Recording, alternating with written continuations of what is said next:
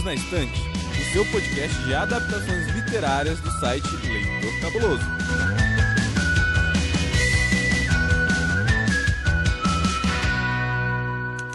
Olá, cabulosos e cabulosos, sejam bem-vindos ao episódio número 62 do Perdidos na Estante. Continuando nosso arco sobre as obras de H.G. Wells, hoje falaremos sobre o filme, ou os filmes, não sei, vamos ver se tem coro suficiente para isso. O Homem Sem Sombra de 2000, baseado no livro do Homem Invisível, e vai dar um ou outro referenciazinho aí sobre esse segundo filme aí do Homem Invisível que teve agora em 2019 2020. Aqui a gente vai estar falando sobre a adaptação cinematográfica dessa obra. Então, se você quer saber sobre o livro, você vai no episódio anterior, o episódio 61, que lá a gente já conversou sobre ele, ok? Vocês que não escutaram o episódio anterior, devem estar estranhando, não é a Domênica Mendes aqui. Como o senhor Lucien gosta de falar, é o senhor Domênico Mendes, que está aqui hoje com vocês. Junto com Camila Vieira. Olá pessoal, como vão? E com o Ah, Hamilton. Cabuna. Saudações, quadrinhos de pessoal e H. Joels. Desculpa por esses dois filmes. Mas fracassamos. Fica então bem confortável aí no seu sofá, para uma pipoca, porque hoje o assunto é filme.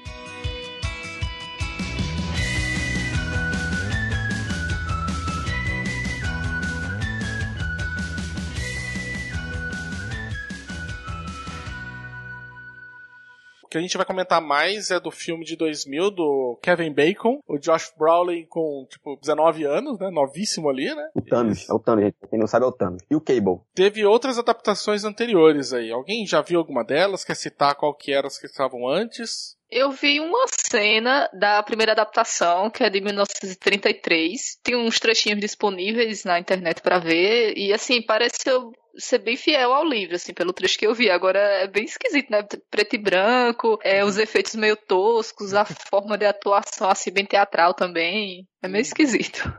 Década de 20, 30 e 40 foi um festival de adaptação literária, né? Porque agora com o Perdidos na Estante eu tô vendo, cara, que tal de adaptar tudo quanto foi filme nessa época, né? Foi foda. Tem razão. Era festival da galera ali, ó. Caiu no chão livro, adapta. Em 1940 também teve, né, a volta do Homem Invisível, dono de uma mineradora de carvão, né, que foi preso também por ter matado o pai, que aí você vê que é meio que adaptação realmente do primeiro livro, né? E aí ele, só que aí ele toma uma droga pra ficar invisível. Esse aqui de 42, A Mulher Invisível, é uma comédia. Não vi, tô lendo aqui a, a pauta. E é o seguinte, né? É um, é um agente invisível onde o neto do Homem Invisível, do original, pelo que dava a entender, usa a fórmula para espionar a Alemanha nazista. Esse eu fiquei curioso, vou procurar ele. Aí tem o que mais? O de 44, né? Que é a Vingança do Homem Invisível. Eu guardo os títulos, gente. A Vingança Ah, do adoro, Homem... Adoro, adoro que normalmente é, é título de filme 2. A Vingança, o É. Retorno. É, é, o que tá acontecendo hoje, né? Só, Ah. É só é, tipo, sequência, né? Você pegaram o primeiro e ficaram inventando aí a mulher, o agente, a vingança. tipo. Tem um que não tá aqui, que é com o Chevy Chase, que é de 86, que é As Memórias do Homem Invisível. E que tem uma das cenas de parto mais fantásticas do mundo, que é a mulher dá luz a um bebê invisível. Ah, tá. Ok. E se é pra aloprar, vamos aloprar. Bem, em 2000 tem um filme que vai ser a nossa principal discussão de hoje, né? Que é O Homem Sem Sombra. Aliás, um título muito melhor do que O Homem Invisível. Parabéns pra quem deu esse título. Puta título foda. Sim. Em 2006 teve também O Homem Sem Sombra 2. Que já fica ruim, né? Que foi lançado direto pro DVD, que o assassino Michael Griff vai, vai- que vai enlouquecendo enquanto causa o terror após ter tomado um soro experimental da invisibilidade. Ai, gente, isso é tão ruim. eu nem... Foi nem pro cinema, imagine. Ah, mas é que não queriam ganhar dinheiro, né? Porque o primeiro filme fez uma bela bilheteria. E agora em 2020 a gente teve esse, né? Estrelado pela Elizabeth Moss. Quem não sabe, ficou muito famosa por conta do conto da Aya. De novo, assim, eu queria muito saber qual que é a tara que Hollywood tem de bater na Elizabeth Moss. Porque puta que pariu.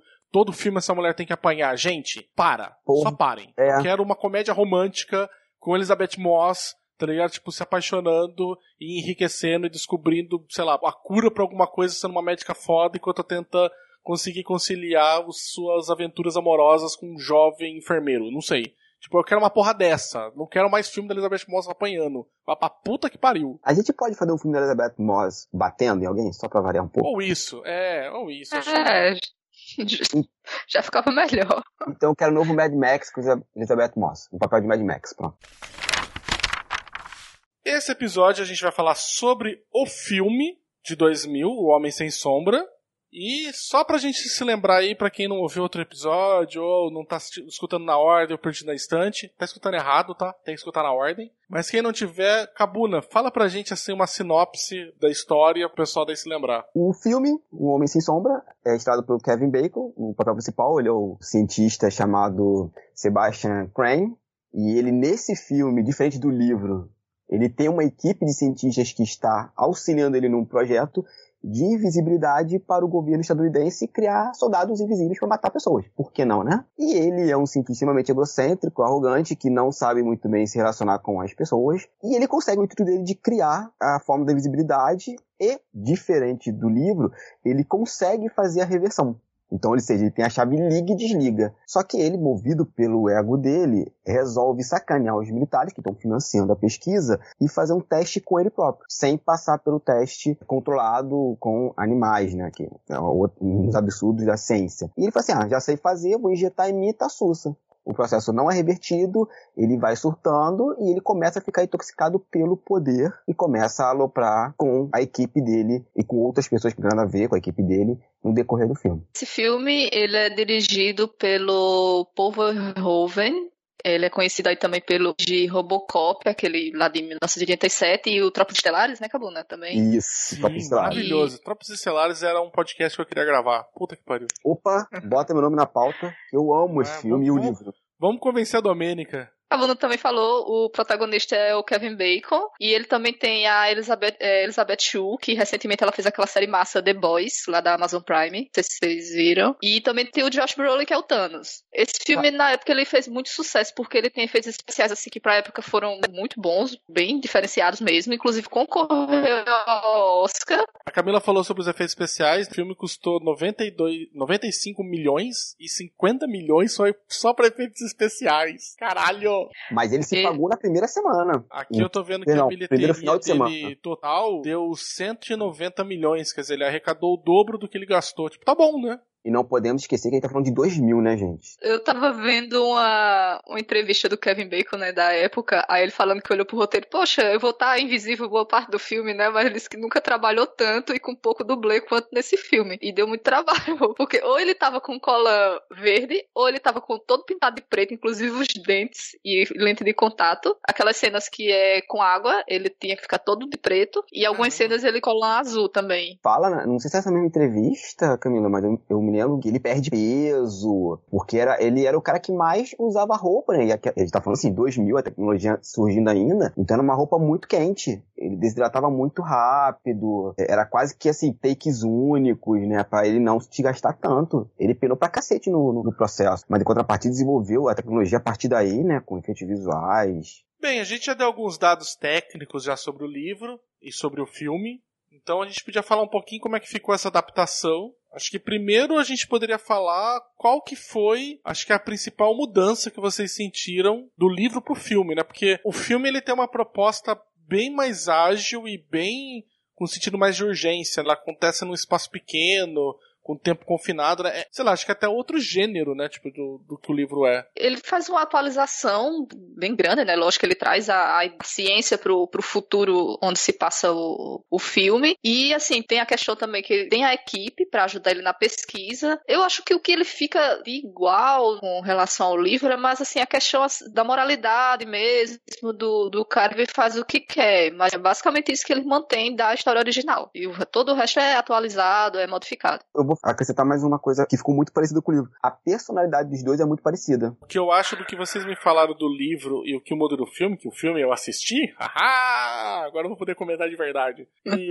ele é um tipo um filme de terror. Quando ele descobre esse poder e ele começa daí a atuar que eles estão todos lá no laboratório, ele começa gradativamente a ir cometendo atos cada vez mais assim criminosos com a equipe dele. Aliás, tem cenas de assédio horríveis nesse filme. Acho que é até Sim. bom falar ah, que se é. alguém não assistiu, tipo, tem inclusive cena assim, tipo, eu falei, meu Deus do céu, sabe? Tipo, tem cena de estupro no filme, eu falo, pra puta que pariu, gente.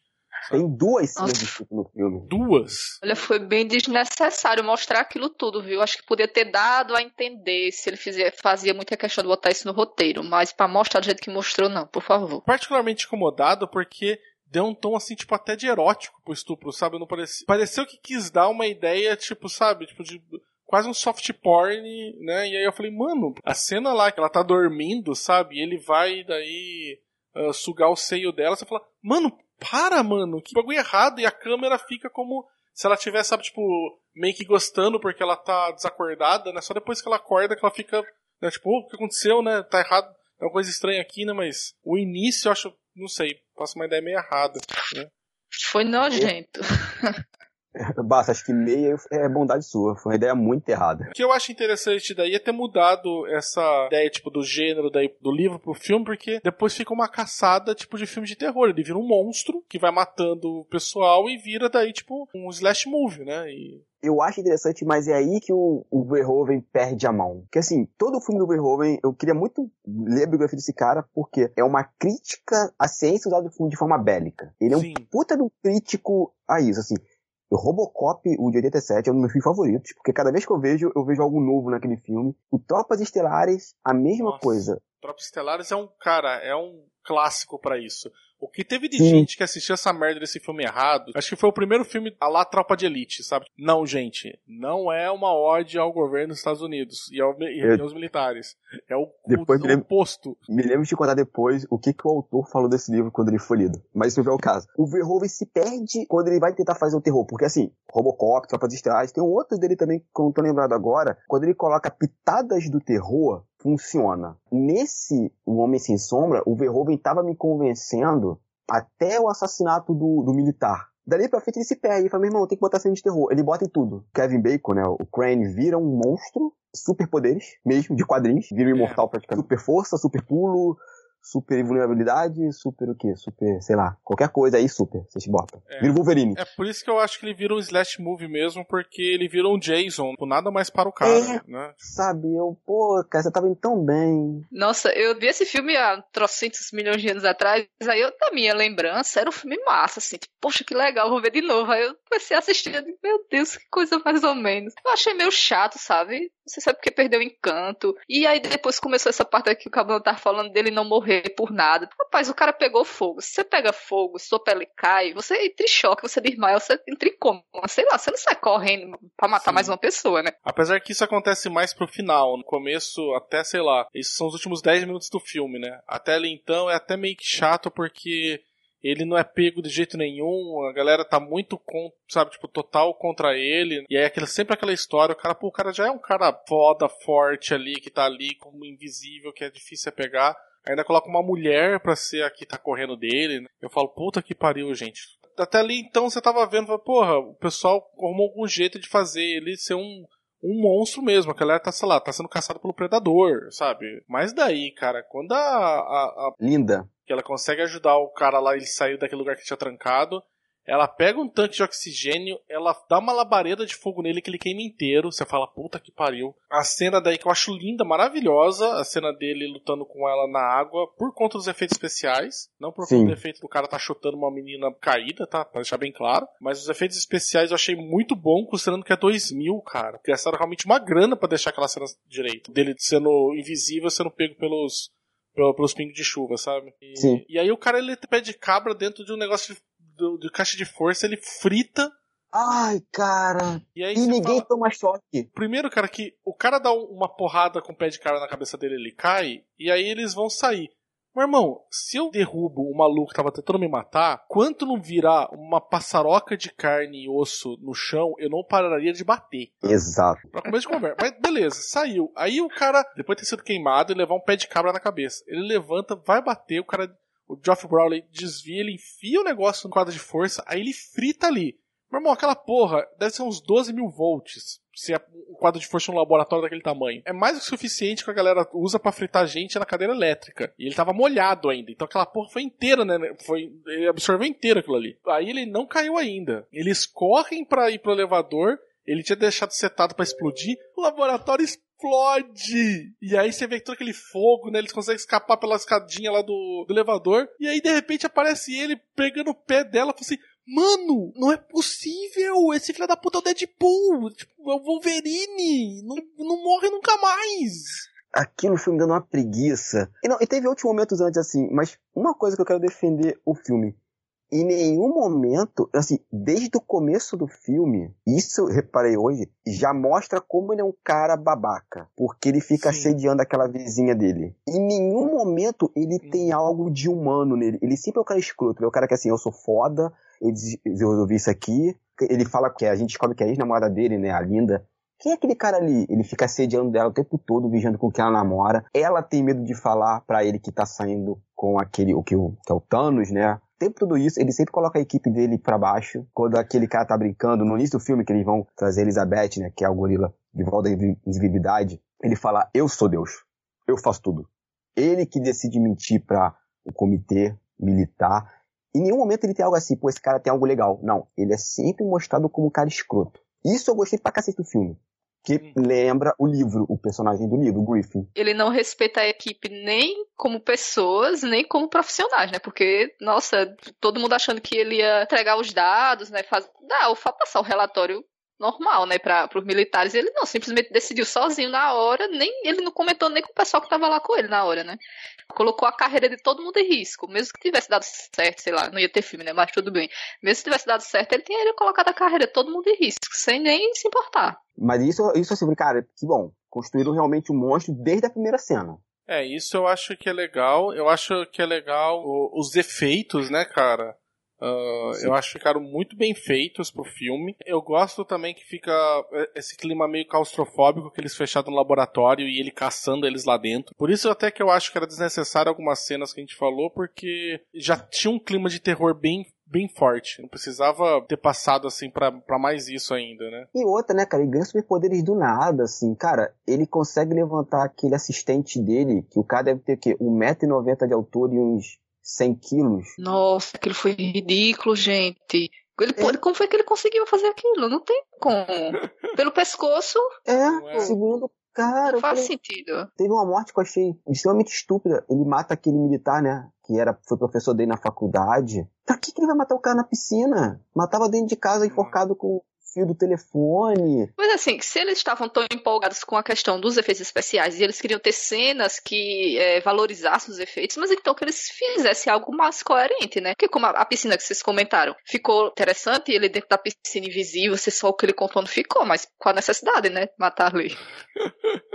E aí que o Verhoeven, ele perde a mão por completo. Aí tu vê que o final é qualquer coisa. Pensaram na mesa de, de roteiristas. Gente, tem uns quatro finais. Eletrocutado, explosão, queimado ou numa briga. Aí É, apareceu aquele gif daquela menininha, por que não os dois, né? Tipo, dando aquela balançadinha né, de ombro, né? aí o, o Verhoeven se vira. Ele tá sendo papo pra dirigir essa porra. Ele se vira. O elevador, gente, eu não me conformo com aquela cena do elevador, do elevador em si, porque aquela explosão aconteceu no local, numa sala. Aí a explosão foi explodindo-se ao longo de todos os corredores. Aí ela explodiu, o, o elevador para cima, ele subiu com tudo, aí depois ele desceu freando. Como é que o elevador subiu na explosão sem o fogo tá mais embaixo dele, né? Tipo, ele, ele pegou e continuou pra cima, né? Tipo, sozinho. Gente, e outra, ácido sulfúrico faz aquele estrago todo. Tinha colocado nitroglicerina. Mas daria pra fazer aquilo tudo? Ah, não. O Rambo dando tiro na cabana dos vietnamitas. Todos os vietnamitas guardam um galão de 200 litros de gasolina dentro da sua cabana. É. Eu acho Derruba engraçado porque, assim, a pele dele toda tá queimada e aí aparece daí embaixo, mas, assim, o sistema vascular tá inteiro, inteirinho, né? Bonitinho. As É. veias, as artérias. Não, e ele é. faz esse, esse carnaval todo pra chegar nela, me deu um beijo de despedida. Aí é isso que dá a chance dela se livrar. bicho. É, caralho, Camila, é a cereja do bolo de bosta, caralho. Porra. É. Realmente. Cara, não, acho que Ah. tem outra cereja, que é aquela frase que ela fala, né? Que tá até escrita aqui. Brolin fala assim, meu Deus. Ela fala assim, não, Deus, nunca mais. Aí eu, ai, gente, me deu uma tristeza. Você sabia que tem livros, filmes, boxes, séries e todo um maravilhoso mundo de literatura? Você pode encontrá-los no Perdidos na Estante. Bem, mas assim, só pra gente não terminar falando ó, merda assim, tem alguma cena boa pra vocês, assim, que, ou alguma coisa que vocês acham bacana, que funcionou bem no filme, que foi bem executado? Tirando os efeitos especiais que a gente já falou e declarou amor aqui. Ah, cara, eu acho. se tirar os efeitos especiais, eu não consigo achar nada não, viu? Desculpa aí. Nossa, cara. Não, eu acho, eu acho que a atuação do Kevin Bacon é muito boa porque ele não tira nada do de construir um vilão, né? As caras que ele faz antes de ficar invisível, aquele jeito debochado, Ele consegue botar um olhar de superioridade o tempo todo. Ele consegue passar desprezo no tom de voz e no olhar. Ele não tem nenhum momento que ele passa algo de afeto para as pessoas nem quando ele tenta beijar a Linda no restaurante. Eles estão comemorando, o procedimento deu tudo certo, e no dia seguinte eles vão apresentar para os militares.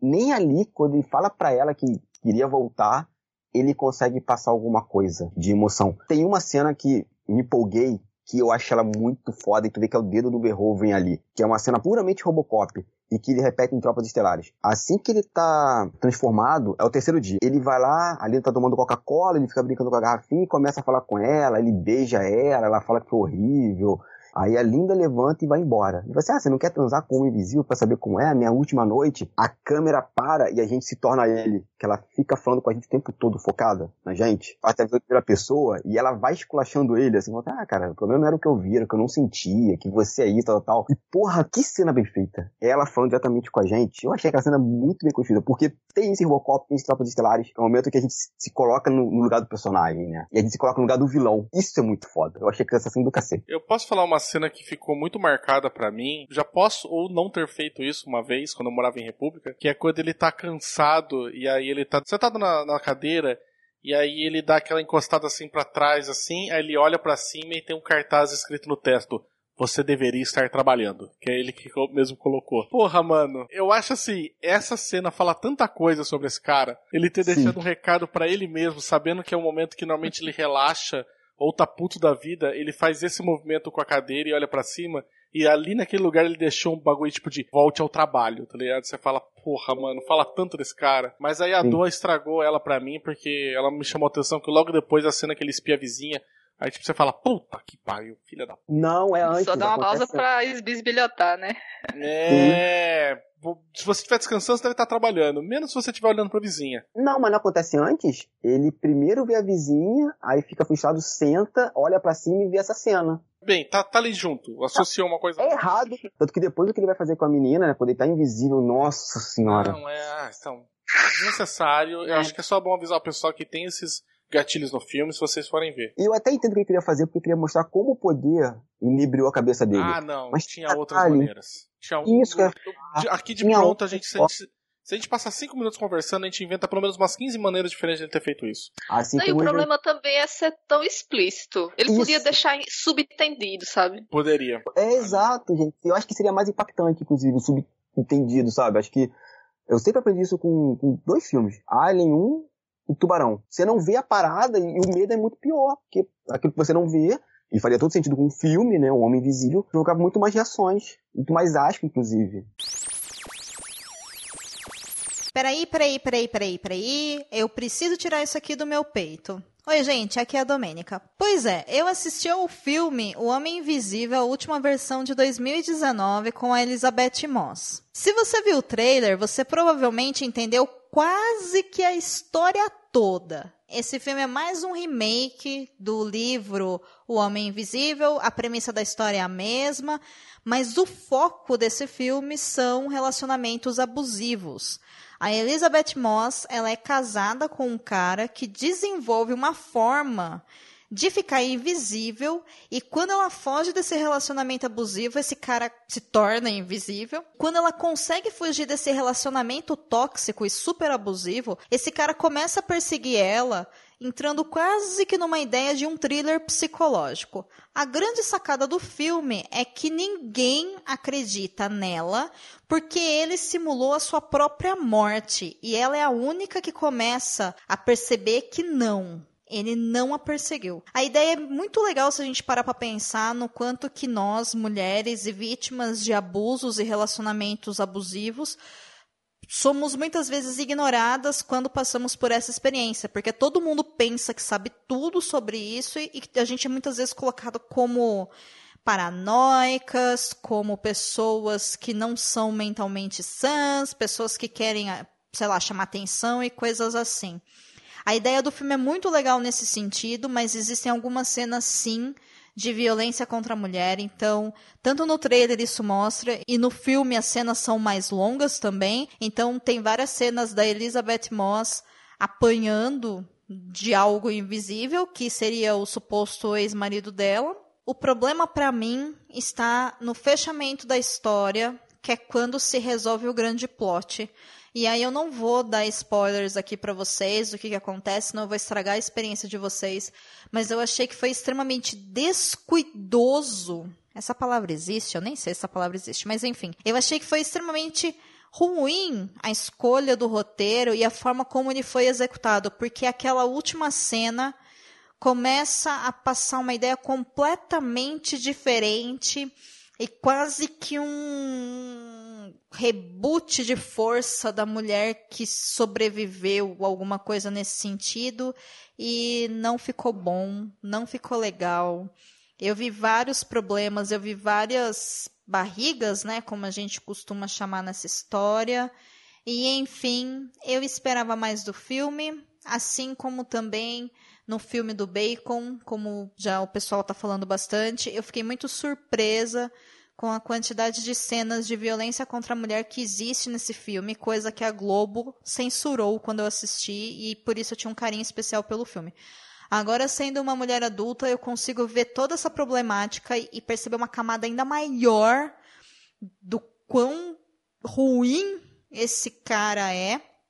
E não é porque ele é invisível, né? assim como foi falado no episódio anterior, mas o fato dele se tornar invisível dá para ele a liberdade dele despertar o seu lado ainda mais ruim, porque ele acha que ele é imune a todos os crimes e ele não se responsabiliza pelas vítimas que ele faz. Ou seja, é o pior de todos os mundos. O filme de 2019, O Homem Invisível, podia ter sido melhor, né? Na minha opinião é isso, mas se você estiver procurando um filme e quiser entender um pouco mais sobre essa parte psicológica de como nós mulheres, nós mulheres nos sentimos quando passamos por essa situação, ele é uma boa pedida. Mas se você é uma pessoa que tem como gatilho a violência contra a mulher e essa perseguição psicológica, por favor, deixe esse filme para lá.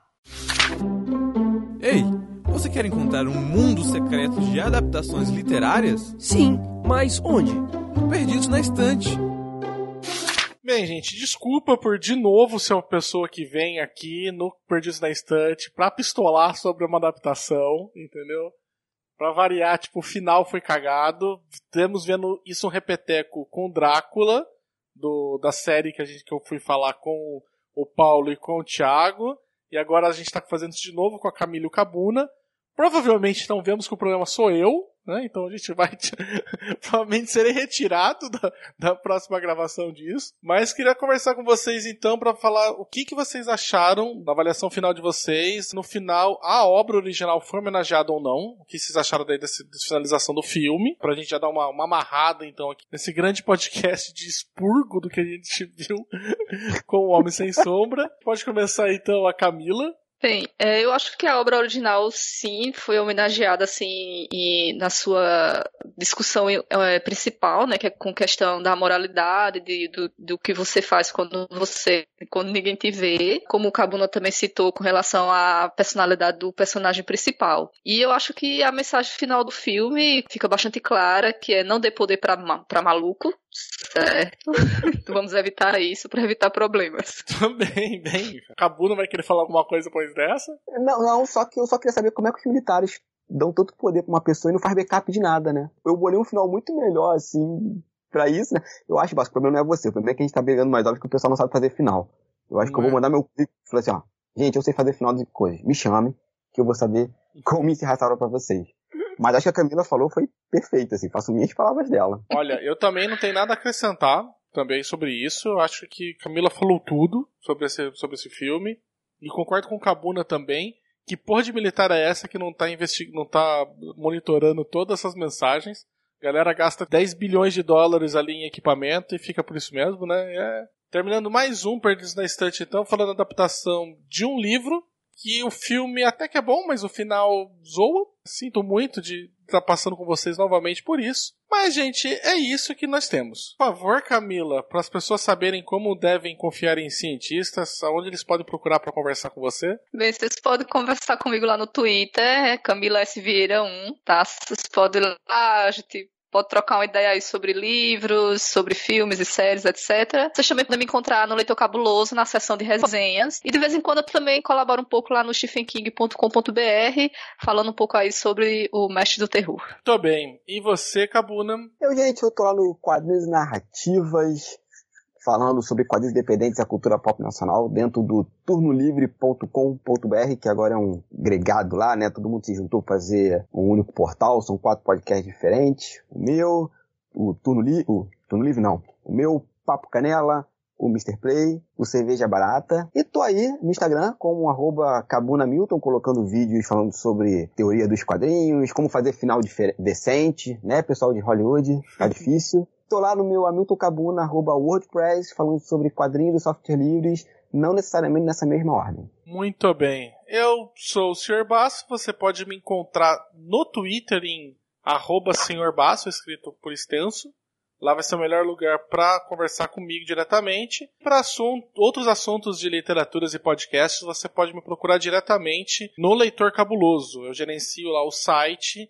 A gente tem resenhas todas as segundas, quartas e sextas e podcast de literatura todas as terças e quintas. Então, assim, a semana inteira de conteúdo para você que gosta de literatura, de adaptações, quer indicações de livro, quer saber um pouco mais sobre o que está acontecendo no, no mundo dos autores e dos escritores. Né? Então vocês podem procurar lá. Se vocês daí puderem contribuir conosco, nós temos um catarse, catarse.me barra leitor underline cabuloso e também um PicPay, para quem puder daí contribuir para a gente conseguir manter no ar o site, manter a produção do nosso conteúdo. Né? A partir de cinco reais você já tem acesso já à newsletter nossa e com 10 reais você já tem acesso ao grupo que nós temos no Telegram falando um monte de coisas. O grupo é bem bacana, a galera tá comentando basicamente todos os dias, é um grupo pequeno, então dá pra gente conversar legal ali. E também pedir para você, se você gosta dos episódios do nosso podcast, assine o feed do podcast que você gosta, seja o Boteco dos Versados, seja o Perdidos na Estante, seja o podcast lá que você estiver escutando assina o feed, deixa um comentário. Isso é o que mais acaba motivando a gente a continuar produzindo. É, as pessoas falaram o que, que elas estão gostando, né, tipo, do que elas estão ouvindo, de como é que a gente está trabalhando as coisas. Bem, gente, no próximo bloco nós temos os recados e comentários sobre o episódio 61 que a gente fez sobre o filme do Homem Invisível. E a gente se vê, então, também no próximo. A gente não, provavelmente vai ser a Domênica, tá? No próximo episódio, que vai continuar o arco do H.G. Wells, que vai estar tá falando sobre o último livro dele aqui deste arco, A Guerra dos Mundos. Até lá, gente. Tchau, tchau pessoal. Tchau.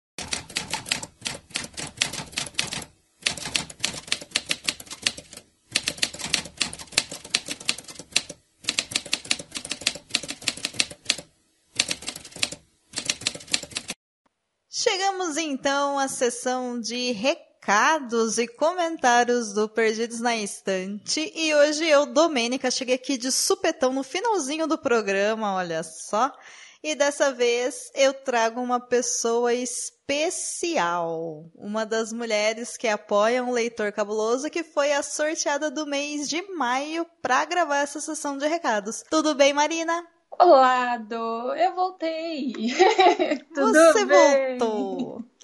pois é, para quem já conhece a voz da Marina, ela fez todos os episódios sobre a terceira temporada de Westworld com a gente. Se você tá chegando supetão agora porque gostou do tema do episódio e não sabe, aqui no Perdidos ou lá no feed do Covid de Livros você encontra episódios sobre cada um dos episódios de Westworld. E tem a gente reclamando de monte porque não foi fácil.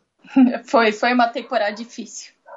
Foi difícil. Mas tudo bem, aqui a gente está para falar sobre livros, para falar sobre o episódio número 61, que foi o episódio da semana passada, onde os meninos e a Camila falou sobre o livro O Homem Invisível. Antes da gente começar a comentar, Ma, eu vou te contar uma novidade, também uma novidade para quem está nos ouvindo de primeira mão, que é na quarta-feira que vem vai estrear um podcast novo aqui no Leitor Cabuloso com uma proposta proposta nova. Então a gente está bem animado. Eu não vou dar nome, não vou falar sobre o que, que é, para as pessoas entrarem lá no site na quarta-feira ou acompanharem a gente pelas redes sociais para ficar sabendo dessa novidade. Mas é muito legal esse projeto e a gente está bem animado de estar produzindo ele. Enfim, É isso, tem podcast novo chegando.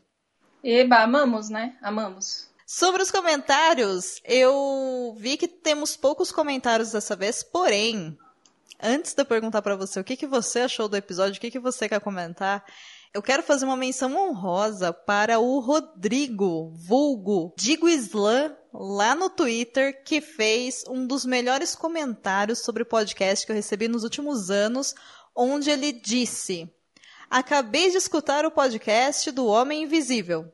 Vontade de sair na rua invisível, né, minha filha? Muito bom. É isso, Rodrigo. Seu comentário, um dos melhores comentários de podcast que eu já vi, já recebi. E sim, não tá fácil. Mas enfim, Marina, você que ouviu não uma, mas você ouviu duas vezes o episódio 61. O que que você achou do episódio? O que que você acha do Homem Invisível? Você leu esse livro? Você não leu? O que que você me conta? Ó, eu adorei o episódio, assisti, tanto que eu ouvi duas vezes, né? Todo esse arco do H.G. Wells que vocês estão fazendo tá sensacional. Eu não conhecia, apesar de muita coisa dele tá no universo geek, principalmente, né? Cara, eu tô adorando todos os, os podcasts estão tendo. E eu vou dizer que o do Homem Invisível foi o que me deixou mais com vontade de ler o livro, porque eu gosto da temática, na realidade. Também ajuda um pouco e me lembra o, filme do Kevin Bacon, né? Ai, né, gente? Tem coisa Pois que a é. gente vê e a gente não pode desver. E esse filme é isso. Você sabe que eu ia participar da gravação do episódio 61 e 62 sobre o livro e o filme? Inclusive, quem já tá ouvindo esse episódio já sabe. Esse episódio 62 é sobre essa versão do filme do Kevin Bacon. E quando eu assisti ele pela primeira vez, eu assisti pela Globo. Ah, e eu a também. Globo. Eu acho que Então, mas a, É. a, a Globo edita, né, os É. filmes. A Globo é boa em editar os filmes, porque eu tinha um, um carinho pelo filme, sabe? Eu lembro que ele era bom. Não, ele não é. Eu assisti ele inteiro e eu fiquei com tanta raiva que eu cheguei pra equipe e falei, gente, eu não vou gravar, tá? Porque eu tô sentindo raiva e não dá. Ouvindo o episódio também que eles fizeram, eu pensei bastante no quanto o filme do Kevin Bacon foi bastante fiel, principalmente na questão de mostrar que o personagem, antes dele se tornar invisível, ele já não era uma boa pessoa, né? O Sim. fato dele se tornar invisível só deu mais chance e oportunidade para ele ser pior, porque agora se ninguém vê, por que, que ele vai ser uma boa pessoa, sendo que ele nunca foi? Ai, que coisa horrível. Horrível. E ele me lembrou que dois homens, outros homens invisíveis que. Cara, eu acho que é um padrão do Homem Invisível. Eu não sei se vocês vão falar isso nas, né, no, que eu ainda não ouvi o episódio do o 62, mas ele me lembra o Homem Invisível do, da Liga Extraordinária, que também era um puta cara, mau caráter, né? O mais recente, ele lembra, mas é que ele é herói, mas é o Homem Invisível da série A série da Amazon chama The Boys. The Boys. É essa, né? É essa. Hum, é. Eles falando, eu falei, caramba, é realmente um padrão de homem invisível, né? Eles acham que realmente eles podem tudo. Então, eu fiquei muito curiosa com o livro, não vou mentir, já até baixei na Amazon. E vamos ver, eu acho que depois que eu terminar o que eu tô lendo aqui é o próximo que vem.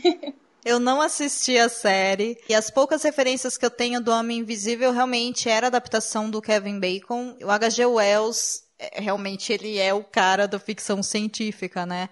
E eu gosto muito do que eles falaram nesse episódio 61 sobre a questão da moralidade e o quanto que isso Sim. também né, é um, um fato tão importante na nossa vida, porque ainda hoje, olha só, nós estamos gravando esses comentários ainda durante uma pandemia. Para você que está ouvindo no futuro, em 2020, o mundo estava meio doido, aconteceram muitas coisas, e essas coisas aconteceu a pandemia do coronavírus. A maior parte das pessoas que podem estão em casa. Estou dizendo a maior parte das pessoas que podem porque, infelizmente, 90% das pessoas que eu conheço que podem não estão porque elas não querem, né? Mas é isso. Nós que estamos em casa, e eu fico pensando nisso, o quanto hoje nós temos um pouco mais de, entre aspas, privacidade comparado com as atitudes que nós poderíamos ter em outros ambientes, como ambiente de trabalho, ambiente escolar, esse tipo de coisa, porque se a gente está entre as quatro paredes da nossa casa e a gente não está no ambiente externo, as pessoas que vão julgar a gente são as pessoas da nossa família e elas já fazem isso mesmo quando a gente não tá entre elas. Então, né? Boa referência. É. então, eu fico pensando também o quanto que a moralidade cai muito nessa questão do que a gente está passando hoje, principalmente com questões como o avanço da extrema-direita em vários governos é, de vários países, nosso posicionamento em rede social, porque as pessoas elas ainda utilizam redes e acham que o que elas postam está tudo bem, você coloca só uma foto, só uma frase, e não é, nunca É, foi e eu- nunca vai ser. Eu pensei muito nisso, nessa questão de você, quando você. Quer dizer, você não é, mas quando as pessoas postam algumas coisas na internet, elas acham realmente que elas são invisíveis. Que o que ela Uhum. escreveu na internet não vai refletir no corpo de ninguém, né? Então, eu fiquei. Agora que você falou disso, assim, eu fiquei pensando aqui comigo, eu falei, poxa, é isso que as pessoas acham, né? O que elas fazem hoje na internet provavelmente seria o que elas fariam se elas fossem invisíveis. Pois é, e é tudo uma questão de moral, né? Uhum. No final do dia você acorda, você vive e você dorme e a sua vida inteira você só passa com você mesmo. É claro que a gente tem família, a gente tem amigos, a gente tem parceiros, a gente tem parceiras, a gente tem outras relações, né, em vários níveis aí de sociedade, mas a pessoa que realmente está sempre com a gente o tempo todo é a gente. E eu fico pensando quanto que a nossa moralidade é uma coisa tão importante que ela tem que muito de encontro mesmo com aquilo que a gente acredita. E moral não é uma coisa que ela vem embutida no cérebro de cada pessoa, é uma coisa que a gente desenvolve, é uma coisa que a gente é ensinado, por isso tem as regras sociais, mas também tem coisas que a gente começa a perceber em alguns momentos da vida parece que essa moral fica meio contra uma força maior. Por exemplo, o fato de governos extremistas. Sim. No mais, Marina, obrigada pela sua participação. Imagina. Muito obrigada pelo seu apoio. O leitor cabuloso Sempre. agradece demais. Por favor, conta pro pessoal onde te encontra nas redes sociais, se você se sentir confortável. Claro, gente, é sempre um prazer participar com vocês. Gente, apoia o Leitor Cabuloso. Eu aqui, eu tava outro dia pensando qual foi o primeiro Leitor Cabuloso que eu ouvi, eu não faço ideia, porque eu acho que já faz bastante tempo, né? E, e eu, assim, é muito legal ter contato com o pessoal, é um pessoal muito rico, assim, espiritualmente e de é, culturalmente, vamos dizer assim, e só tem conversa legal no grupo e nossa, gente, vocês estão perdendo não apoiando, é sério. Vocês estão perdendo muita coisa. Então, vai lá, apoia, é no Catarse. Eu fico muito feliz de participar mais uma vez aqui com você. Ah, eu que agradeço, agradeço o seu apoio, a sua amizade, a sua parceria e principalmente sua confiança. Pelo que eu me lembro, você apoiava o Perdidos na Estante antes da gente criar o Foi, catarse do, Foi. do Desde leitor. o Perdidos. Eu acho, tá? Que o primeiro que eu ouvi foi o Deuses Americanos, não o da série do livro. Deve ter sido lá pra 2017, talvez, alguma coisa assim. Ou do Neil Gaiman. Eu não lembro Sim. o tema. É alguma coisa assim. Um daqueles, mas é mais ou menos desde o leitor que eu tô apoiando vocês, sim. Olha que coisa linda. Nessa época, existia um sonho da gente fazer depois um episódio para falar sobre a série. Só que aí eu e o Baço, que gravamos esse episódio com algum convidado que eu não me lembro agora quem que era, nós não terminamos de assistir a primeira temporada da série. E aí a primeira temporada acabou, a segunda saiu, a gente não viu. E é isso, Então, não é? Às vezes acontece. Mas quem sabe no futuro a gente não faz aqui pro Perdidos na Estante um episódio especial sobre a série Deuses Americanos. Pra você que não ouviu o episódio, volta algumas casas, procura lá na nossa lista de episódios, realmente é um episódio muito bacana. E a série é boa. Gente, é New Gaiman, mas assim, assistam a série só pra conhecer o Anansi. É Nossa. tudo que eu vou dizer. Incrível. É esse- A caracterização tenho dos da- personagens é incrível. Ele é maravilhoso. Mas é isso, gente. Pra quem quiser me seguir lá no Twitter e no Instagram, vocês me encontram por arroba Domenica underline Mendes. E na semana que vem eu volto pra mais uma sessão de recados. Fiquem bem, fiquem em casa, leiam muito, cuidem-se e saúde mental é importante. Ok? Até semana que vem. Tchau, tchau.